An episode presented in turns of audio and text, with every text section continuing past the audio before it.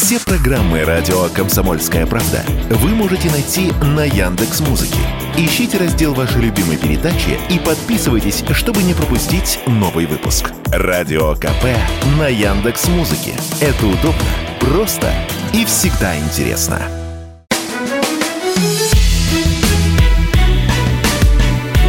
Бофт знает.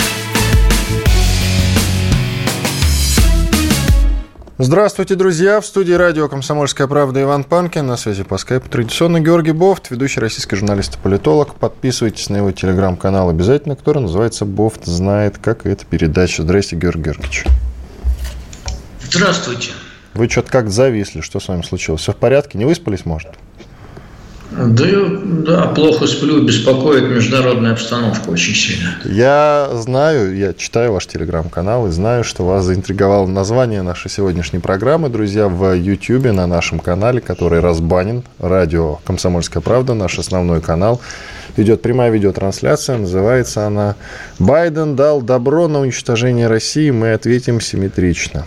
И вот Георг Георгиевич что-то заинтригован этим названием. А чего вас интригует это, Георг Георгиевич? Что вам, может быть, не нравится в названии этой программы?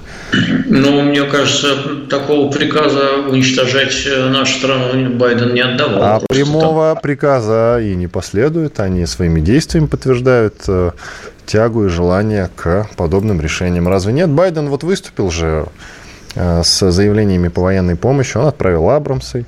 А за Абрамсами последуют вторые леопарды. А, ну и, пожалуйста, по нарастающей. Плюс возобновилась дискуссия по поводу вооружений, которые Соединенные Штаты а, передадут, которым передадут Украине, которые могут бить по территории России. Ну, то есть поставки вооружений, которые позволят наносить удары по территории России. Песков даже на них реагирует. Ну, о чем вы говорите? По-моему, на самом деле, на самом деле все уже в США решено.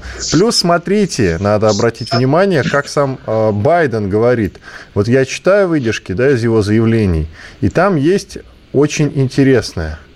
Вот оно. А ВСУ готовится к проведению контрнаступлений. С приближением весны украинские силы работают над тем, чтобы защитить территорию, которую они удерживают, и готовятся к дополнительным контрнаступлениям. Чтобы освободить свою территорию, они должны иметь возможность противодействовать, и далее внимание, эволюционирующей российской тактике и стратегии на поле боя, в самой краткосрочной перспективе. Я напомню, что даже уже в Запорожье наши тамошние политики признали, что ВСУ сконцентрировали именно там, на том направлении, 40 тысяч своих военных.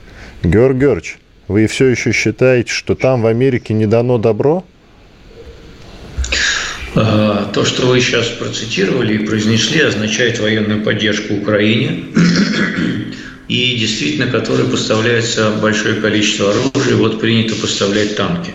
Но из этого, э, поскольку вы всегда любите передергивать и преувеличивать, но это понятная политика кликбейта, привлекать э, скандальными заголовками слушателей и так далее. Но из этого не следует, что э, в Америке решили уничтожить Россию как государство. Более того, я вам скажу, что э, я думаю, что прекращение существования России как государства э, с ее тысячами ядерных боеголовок стало бы настоящим кошмаром для э, всего мира, поскольку той же Америке пришлось бы тогда думать, а что с этим совсем делать. И на самом деле такая катастрофа вселенская, она никому не принесет никаких хороших дивидендов, э, если вообще не поставит под угрозу существования всей человеческой цивилизации. Поэтому реально говорить о том, что да, ставится задача, это они не скрывают, ставится задача поражения российской армии на Украине, они это не скрывают, но э, все-таки это не означает постановку знака равенства Э, с тем, чтобы уничтожить Россию как государство и тем более ее народ. А, поэтому давайте быть корректными, хотя, конечно, можно в таких желтушных э, медийных целях ставить и не такие заголовки. А, можно еще что-нибудь про жопу добавить или еще что-нибудь такое. Но это, это, вот... Хорошая идея, спасибо, это в следующей, в следующей программе обязательно, Георгий. Вот зря вы мне эту идейку-то подкинули.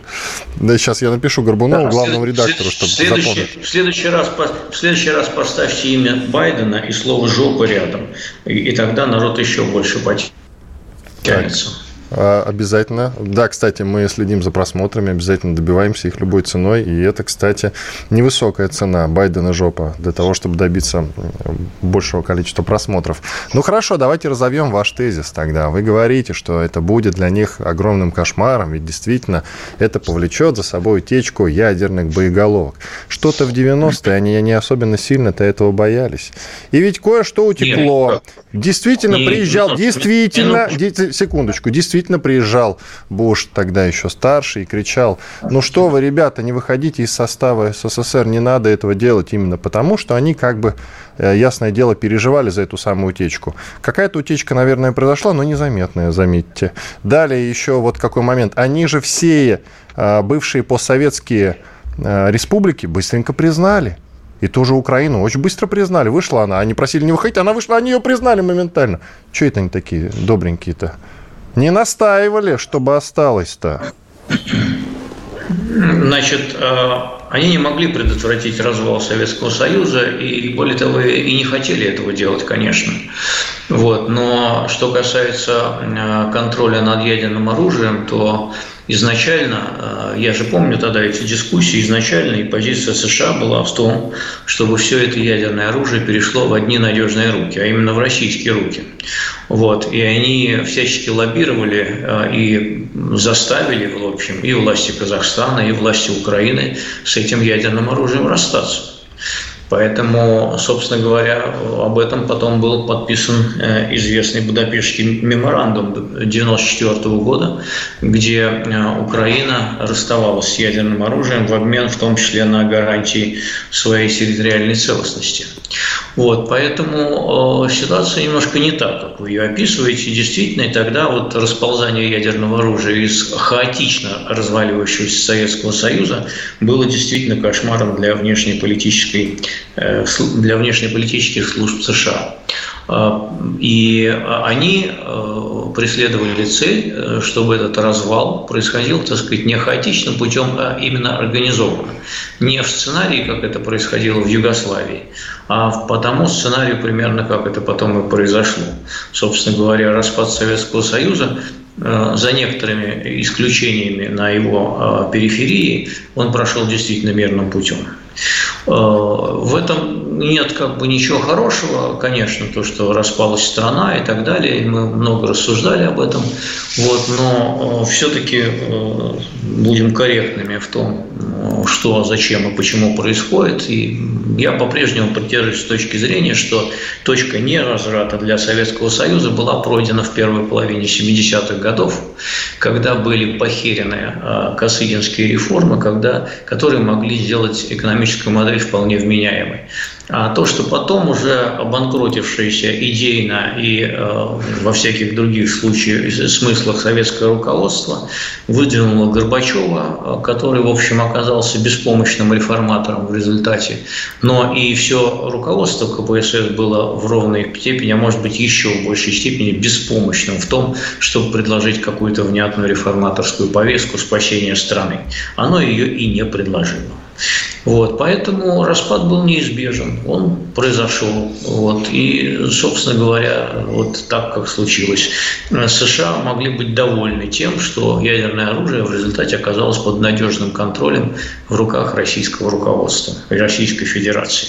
Я не думаю, что они об этом жалеют, потому что если бы э, сейчас представить, что ядерное оружие было бы у Украины, то э, гадания на тему э, ядерной войны мировой, они бы э, существовали в гораздо большем количестве, чем существует сейчас.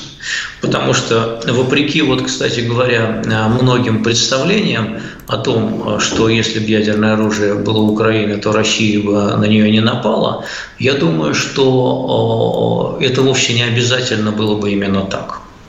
Вот, поскольку наличие, в том числе ядерного оружия Украины, могло бы вселить ее еще большую уверенность в том курсе, который она проводила в последние годы.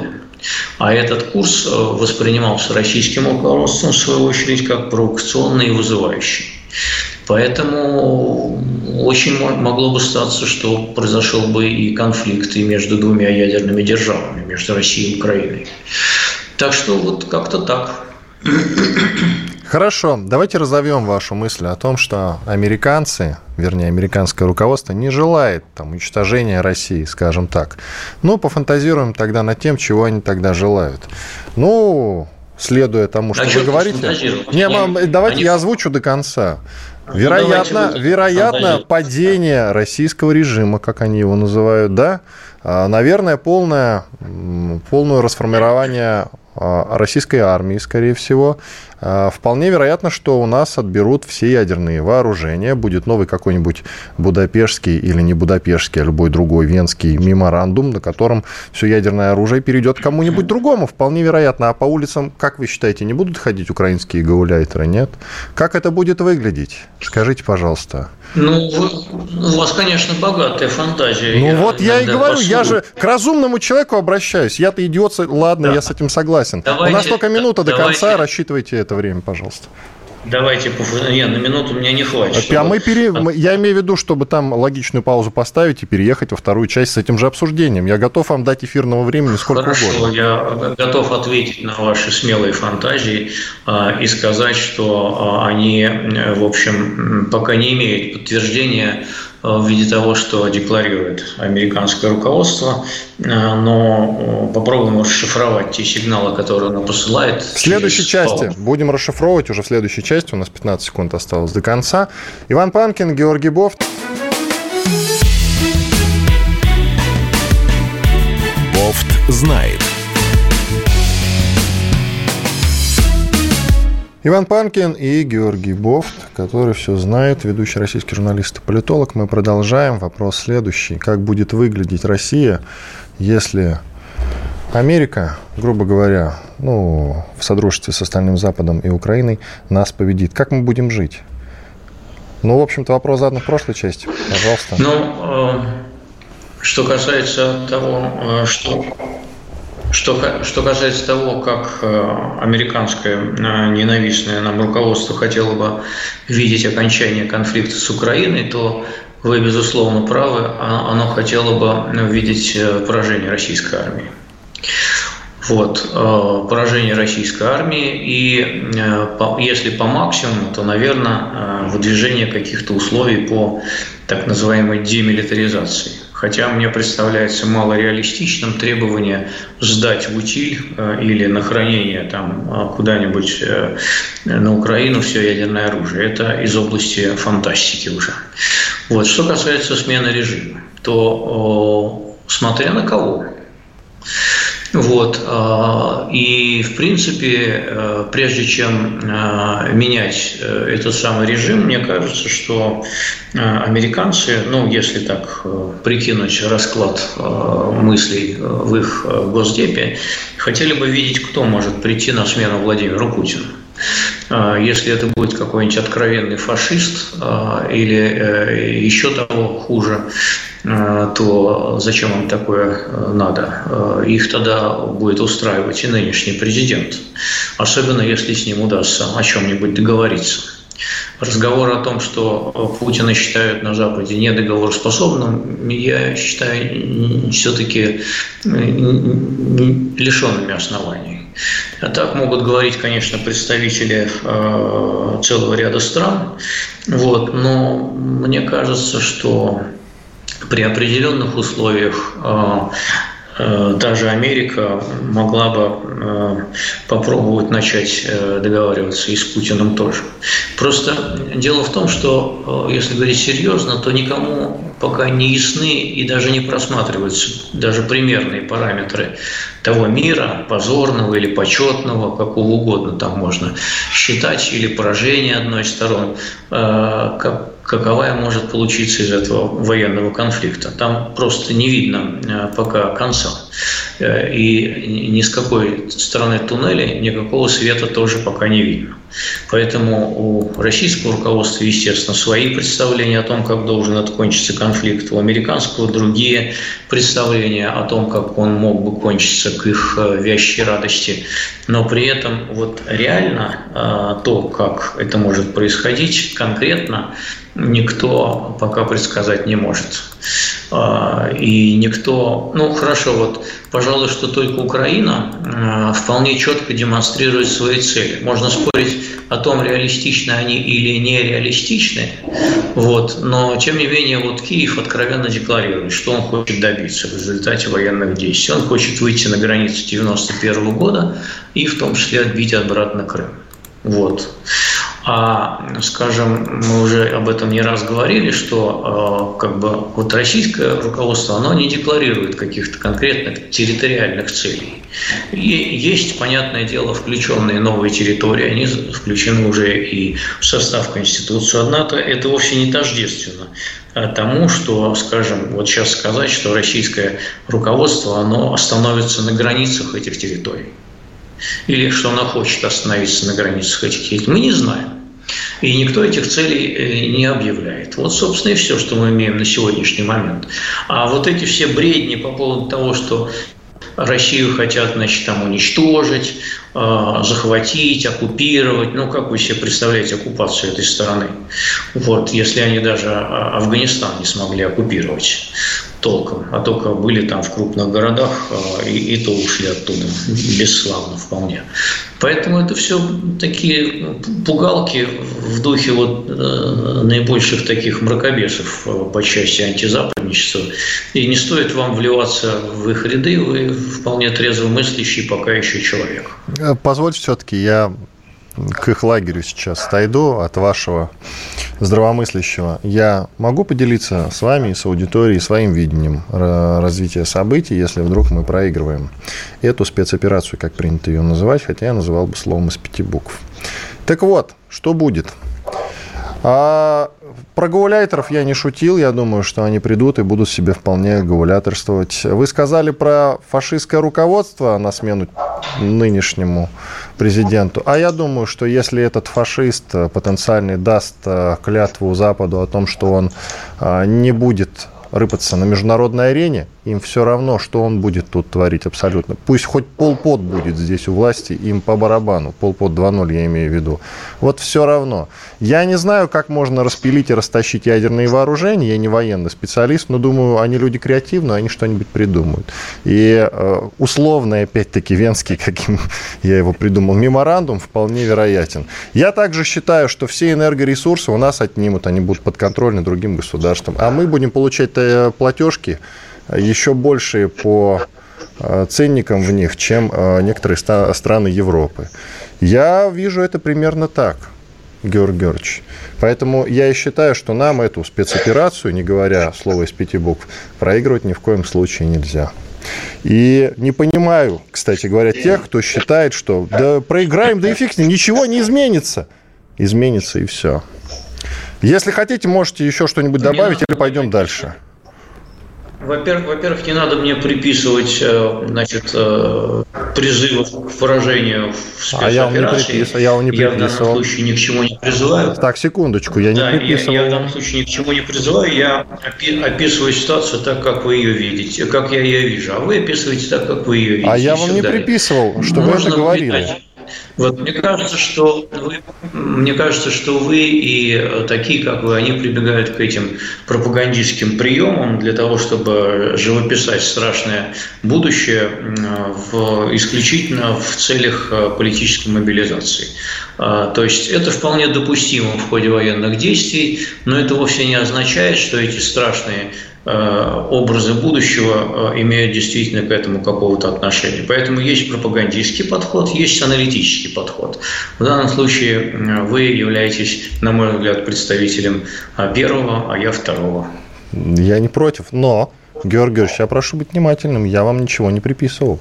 Я прошу ну, вас быть очень внимательным и ни в чем таком меня знаете, не обвинять припишите, а потом вообще отмывайся. Я все делаю публично, Георгий Георгиевич. Можно предъявить, на самом деле, мне. Но пока вам мне предъявить нечего. Поэтому давайте идти дальше.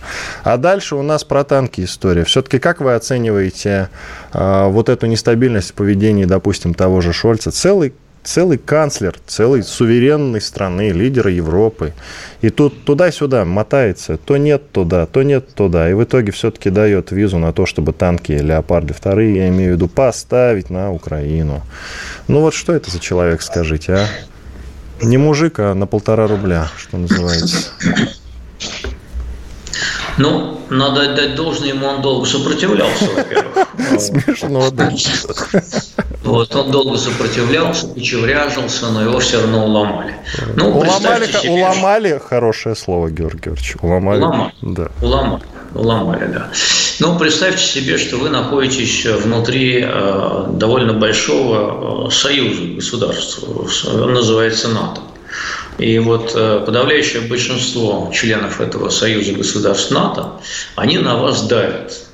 Давят, давят и давят. И есть причем наиболее активные такие давильщики, поляки, прибалты, которые просто требуют и обвиняют в самых страшных грехах, что он, так сказать, потворствует кровавому российскому режиму, чуть ли не, да, вот так. Поэтому очень трудно противостоять такому давлению, конечно же.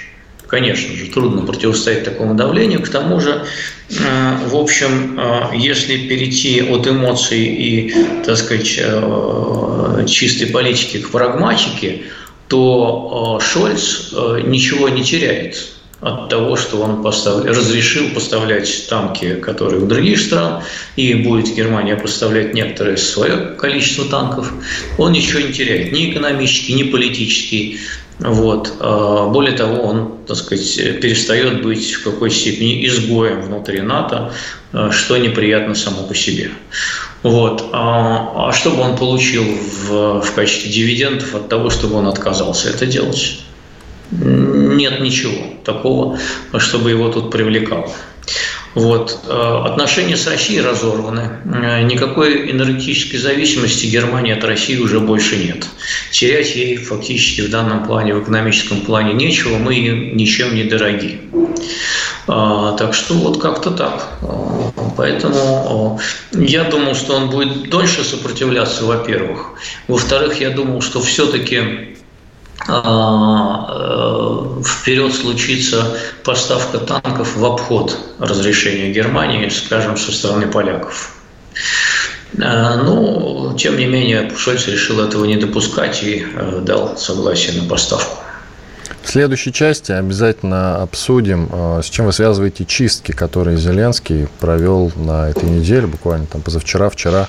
Сегодня там даже кого-то еще увольняли. Достаточно масштабные. Были у него уже подобные чистки до этого, но я что-то не могу параллели провести между ними. Но я думаю, мы это подробно обсудим а, после полезной рекламы и хороших новостей.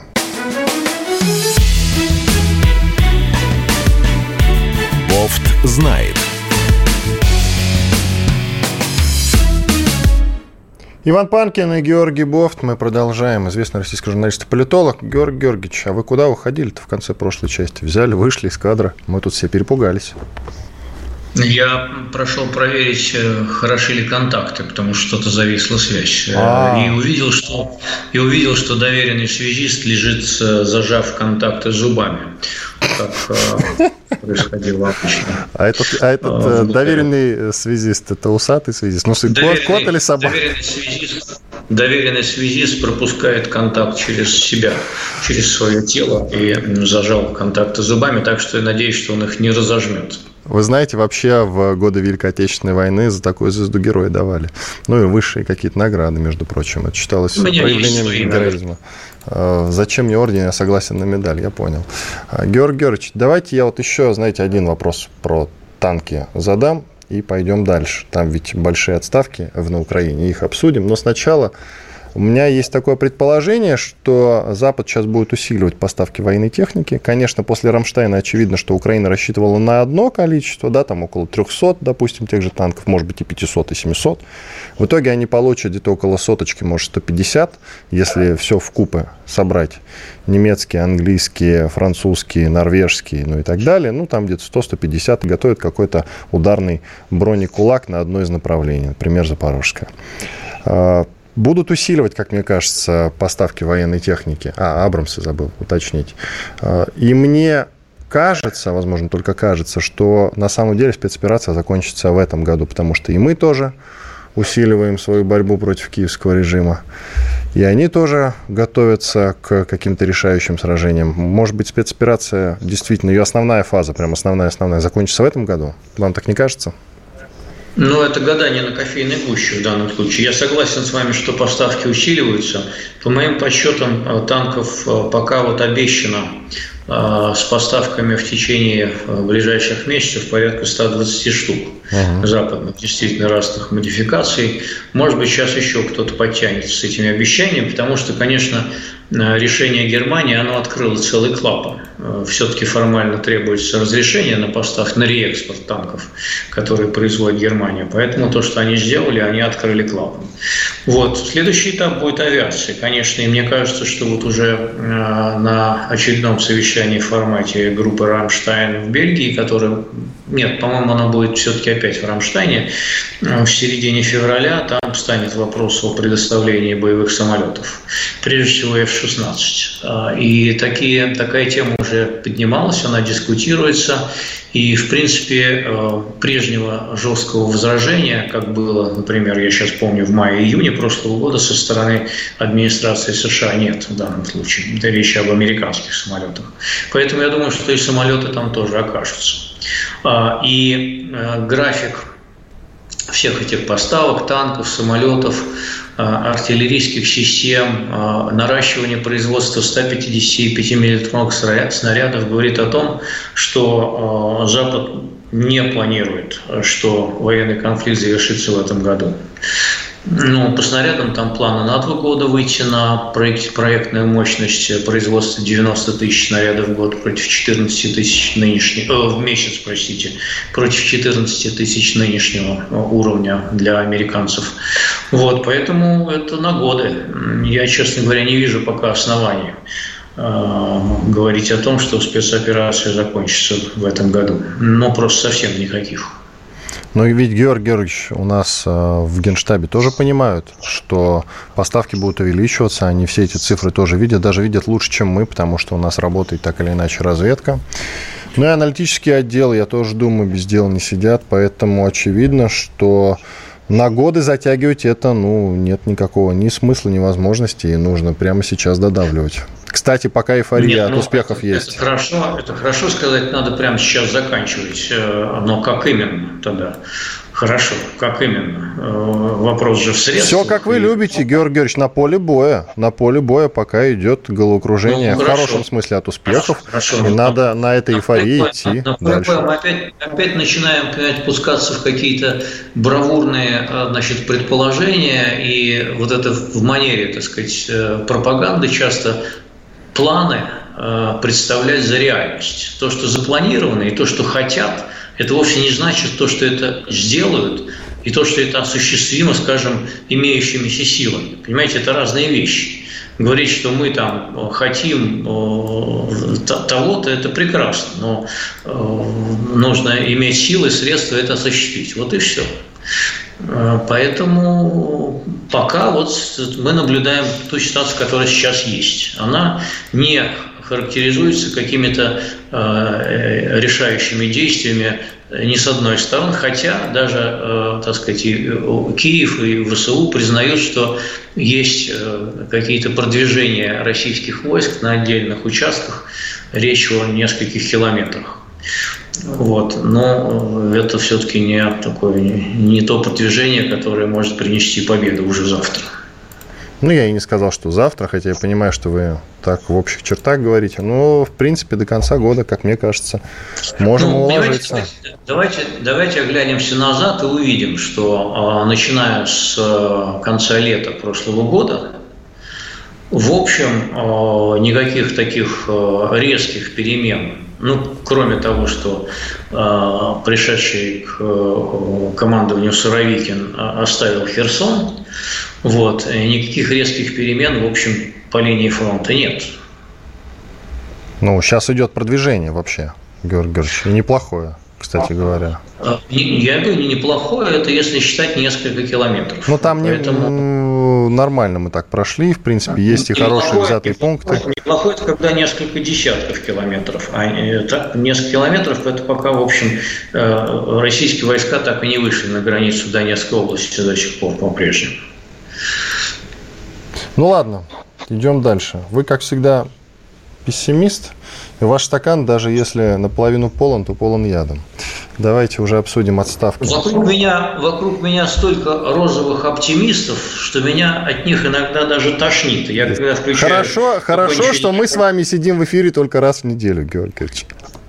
Да, да, конечно. Понимаете, когда, когда я включаю некоторые такие пропагандистские каналы там по телевизору, вижу э, захлебывающихся, значит, всяких таких вот оптимистов, ну, хорошо, какую пользу они приносят своим безудержным э, пропагандистским восторгом? А Никакой. Они хорошо, просто, они успокаивают они народ. Они успокаивают они просто, народ. Нет, они просто они сеют неоправданные иллюзии. Нужно, нужно анализировать ситуацию конкретно, реалистично, прагматично и говорить э, то, что есть, и все. А сеять напрасные иллюзии – это вред. Это фактически вредительство, я считаю. Вы знаете, большинство людей, которые от вас отписываются, или вы их выкидываете за ненадобностью, потому что они слишком свободомыслящие, они приходят ко мне в телеграм-канал под текстом предыстория и говорят, что вы жуткий пессимист. И э, вас слушать это только вот в петлю, что называется. Так что не надо, может быть, и от э, пропагандистов, хотел сказать другое слово, тоже есть польза. Тоже тем есть менее, польза. Пусть, тем, тем не менее подписываются пусть на канал. Пусть, пусть. Я же постоянно всех призываю, пусть подписываются, да, Бог знает. Обязательно да, подписывайтесь. Хороший телеграм-канал. Э, пусть э, питаются оттуда реализмом и, и э, нормальным холодным анализом, а не пропагандистскими соплями, которых в изобилии полно в других местах. Да, Именно так. Ладно, идем дальше. Давайте по отставкам, наконец. Что Зеленский-то творит? Что происходит там на Украине? Отставил, значит, сначала зам главы офиса президента Кирилла Тимошенко, который был приближен к Зеленскому, причем со времен его предвыборной кампании в 2019 году. Далее последовали замминистра обороны Шаповалов, а потом несколько э, замминистров развития общины территорий фамилии Лукеря и Негода. Прекрасно. Далее замглавы Министерства соцполитики Музыченко. Далее зам генпрокурора Симоненко. И еще освобождены от должностей главы администрации Киевской, Днепропетровской, Херсонской, Запорожской, Сумской областей, Сумской а, областей Кулеба, Резниченко, Янушевич, Старух, Живицкий, ну и так далее и тому подобное. Много людей, много людей, все высокопоставленные чиновники, политики. С чем связываете? Ну, э, понимаете, нам трудно понять ход э, внутри украинской политической жизни и внутри украинской политической борьбы.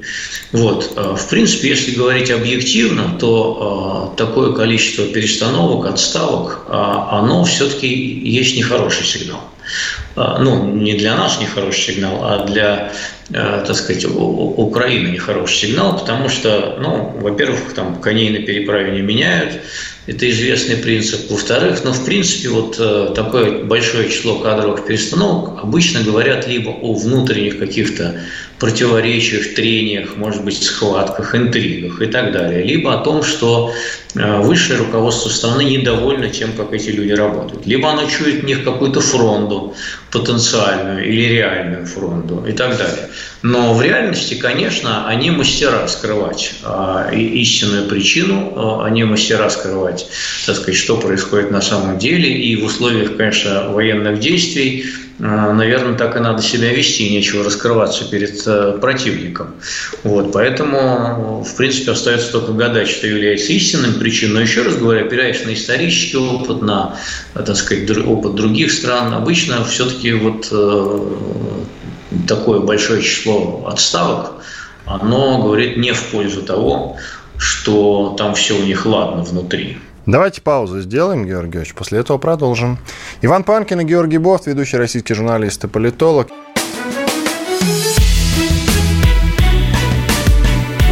Бофт знает.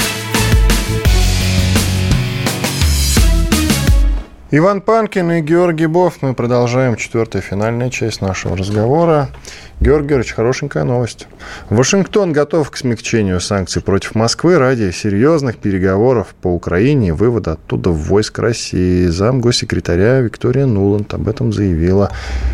Ну, а зачем она об этом заявила? Ну, просто зачем? Ну, нам же эти условия нафиг не упали. Честное слово.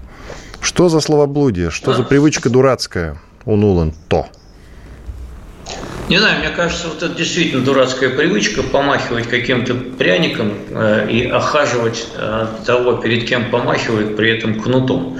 То есть э, ровно в тот день, когда последовала очередная порция санкций, последовала вот эта оговорка. Мол, ну, а если вот там пойдете на уступки, то все будет хорошо.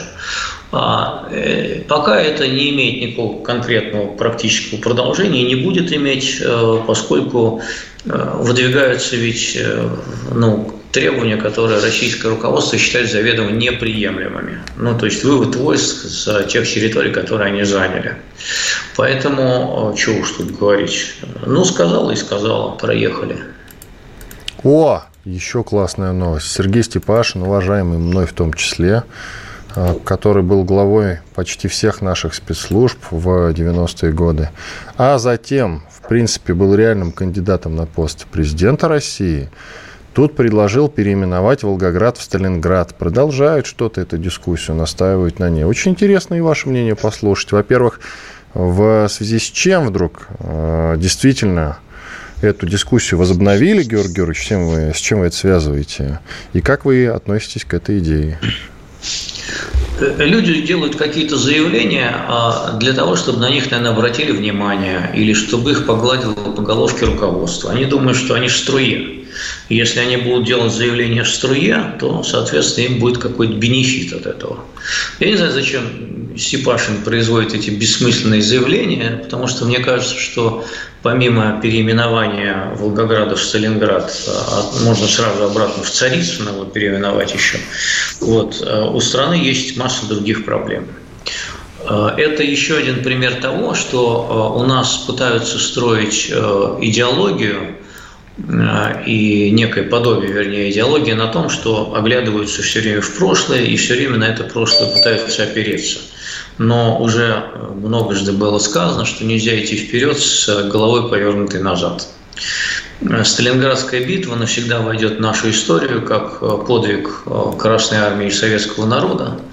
Вот. Но в то же время в свое время решение о переименовании Сталинграда оно было принято советским руководством по вполне определенным причинам.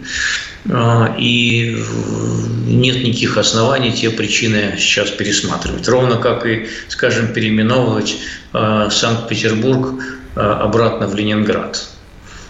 Или, или еще дальше обратно в Петроград, каким он был в годы Первой мировой войны, на зло немцам. Ну, уже надо идти вперед в истории, не назад, понимаете? Без конца все что-то переименовывать, не надо ничего больше переименовывать. Я бы только вот станцию Войковская переименовал в метро в Москве, и на этом бы остановился уже. А, потому что если вы практически канонизируете а, Николая II с одной рукой, да, то другой рукой не надо увековечивать память его убийц. А, в этом есть какая-то шизофреническое противоречие. Ну и просто человек не выдающийся, нафиг он нужен, который в том числе стрелял. Ладно, он стрелял там в царя, который, правда, уже потерял власть. Да, это, как, это как бы одна история. Я, допустим, готов э, при определенных обстоятельствах закрыть на это глаза все-таки. А, царь и царица – это одна история. Но в остальных стрелять безоружных людей, да, я не вижу никакой крутости в этом. А Степашин же уточнил, что дело ведь не в самом Сталине с точки зрения истории, но Сталинградская битва, она была, есть и будет, и никуда никуда мы от нее не уйдем. А, и вот именно поэтому, как я понял, Сергей Вадимович хочет вернуть в Волгограду историческое название. Я, правда, как, в общем-то, житель Волгограда в свое время тоже не поддерживаю, к сожалению, его инициативу. Я думаю, пусть уже будет Волгоград. Ну или да, тогда уж изначальное название Царицын. Хотя э, я очень положительно отношусь, конечно, к исторической части всего этого дела. А по поводу, кстати, переименования, вот вы станцию метро Войковская упомянули, а давайте дальше пойдем, кстати, хорошая же тема. У нас, например, в России полно объектов, вы сейчас удивитесь, если просто уточните, просто обратите на это внимание, полно объектов называется именем Кирова, Георгий Георгиевич, Кировские районы. Кировское все. Киров вообще наше все, если вот обратить внимание на название по городам. Э, районы, улицы э, там, и так далее и тому подобное. Площади Кирова, э, райцентры всякие. А и с именем Брежнева, кстати, очень мало всего связано. Смешно, но это так. У меня на Академической, допустим, вот станция метро в Москве, есть улица Дмитрия Ульянова. Скажите мне, пожалуйста, что такое Дмитрий Ульянов, чтобы давать ему улицу, в смысле, и называть да, его именем улицы. Более того, я живу на улице, которая носит имя Ивана Бабушкина, при всем как бы уважении к этому, к этому э, я не знаю, революционеру, да, но вот э, я бы не стал называть улицу его именем, честно говоря, мне кажется, не заработал.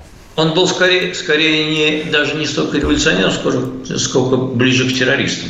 Вот, ну ладно. А, так а, у нас с советских времен, в общем, пошла такая не очень хорошая традиция а, называть улицы именами людей, а, чья роль в истории еще не утвердилась. А, и очень скоропалительно называть. Вот, скоро... И она осталась ведь и сейчас. Очень часто и сейчас принимаются такие решения, э, вот там кто-то погиб или умер, э, и вот раз, и давайте назовем улицу его именем.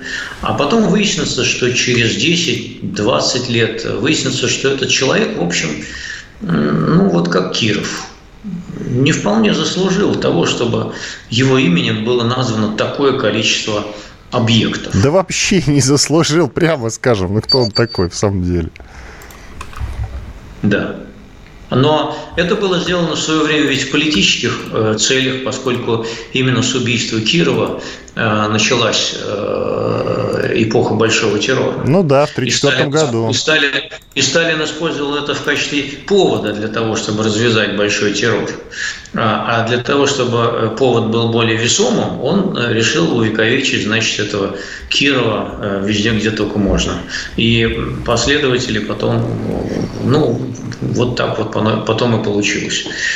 Поэтому тут еще и элемент политической манипуляции был со стороны Иосифа Виссарионовича. И мы до сих пор живем э, окруженные продуктами этих политических манипуляций. Почему же Брежневу, если коротко, почему же Брежневу повезло меньше, скажите, пожалуйста? И заслуживает Потому ли он объясняю, большего объясняю, внимания? Очень легко, очень легко объяснить, потому что а, когда умер Брежнев, а, то э, не стали следовать вот этой вот традиции скоропалительно назвать именем его чего-то и кого-то. Там были, были другие обстоятельства. В общем, а, даже советское руководство подустало от него, чувствовало необходимость каких-то перемен очень смутно. Вот Андропов пытался что-то такое придумать, но не придумал. Вот. И поэтому, собственно, и не назвали. А потом выяснилось, что э, это эпоха застоя, которая до, достойна осуждения там, э, и, и так далее и тому подобное. И опять не назвали. А сейчас, уже оглядываясь назад, в общем, э, э, понимают, какова была истинная роль Брежнева э, в той истории. Он был э, добродушным, весьма, так сказать, незлобивым э, политиком, но в то же время не был он таким уж вождем и не был вождем. Он был э, действительно главой коллективного руководства – его выдвинули, его поддерживали. Но возвеличивание его культа, культа было совершенно необоснованно, неоправданно.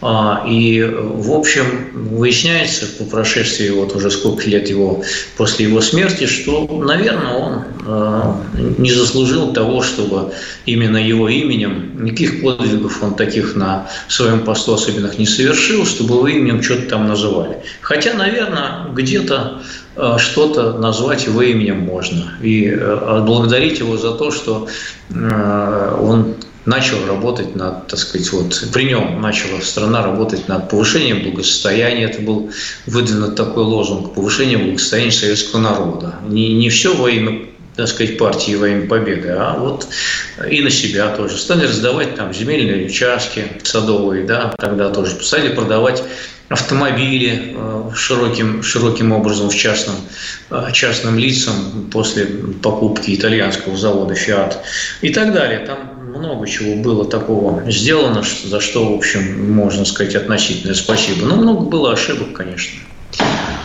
В России запрещена московская хельсинская группа. У нас минута остается. То есть Мосгорсуд по иску Минюста, замечательной нашей организации, ликвидировал старейшую правозащитную организацию. Ну вот, меньше минуты уже осталось. 50 секунд. Вам слово. Она сыграла большую роль в правозащитном движении, но на уровне влияния на массовое сознание она не оказала такого большого влияния. Это был важный этап достаточно в нашей истории, э, связанный прежде всего с пережившей Советский Союз э, Алексеевой. Но э, сейчас, конечно, общество не заметит потери этой организации. Оно настроено совсем на другую волну. А они, вот 20 секунд, они действительно делали какие-то полезные вещи или фигней занимались всякой? И по делам им? Они подняли, они подняли важнейшую про, проблему и вопрос прав человека в Советском Союзе, а затем в России. Это очень важная проблема, Спасибо, которая Георгий сейчас забыта. Иван Панкин, Георгий Бов были здесь, остались довольны. До свидания. Бофт знает.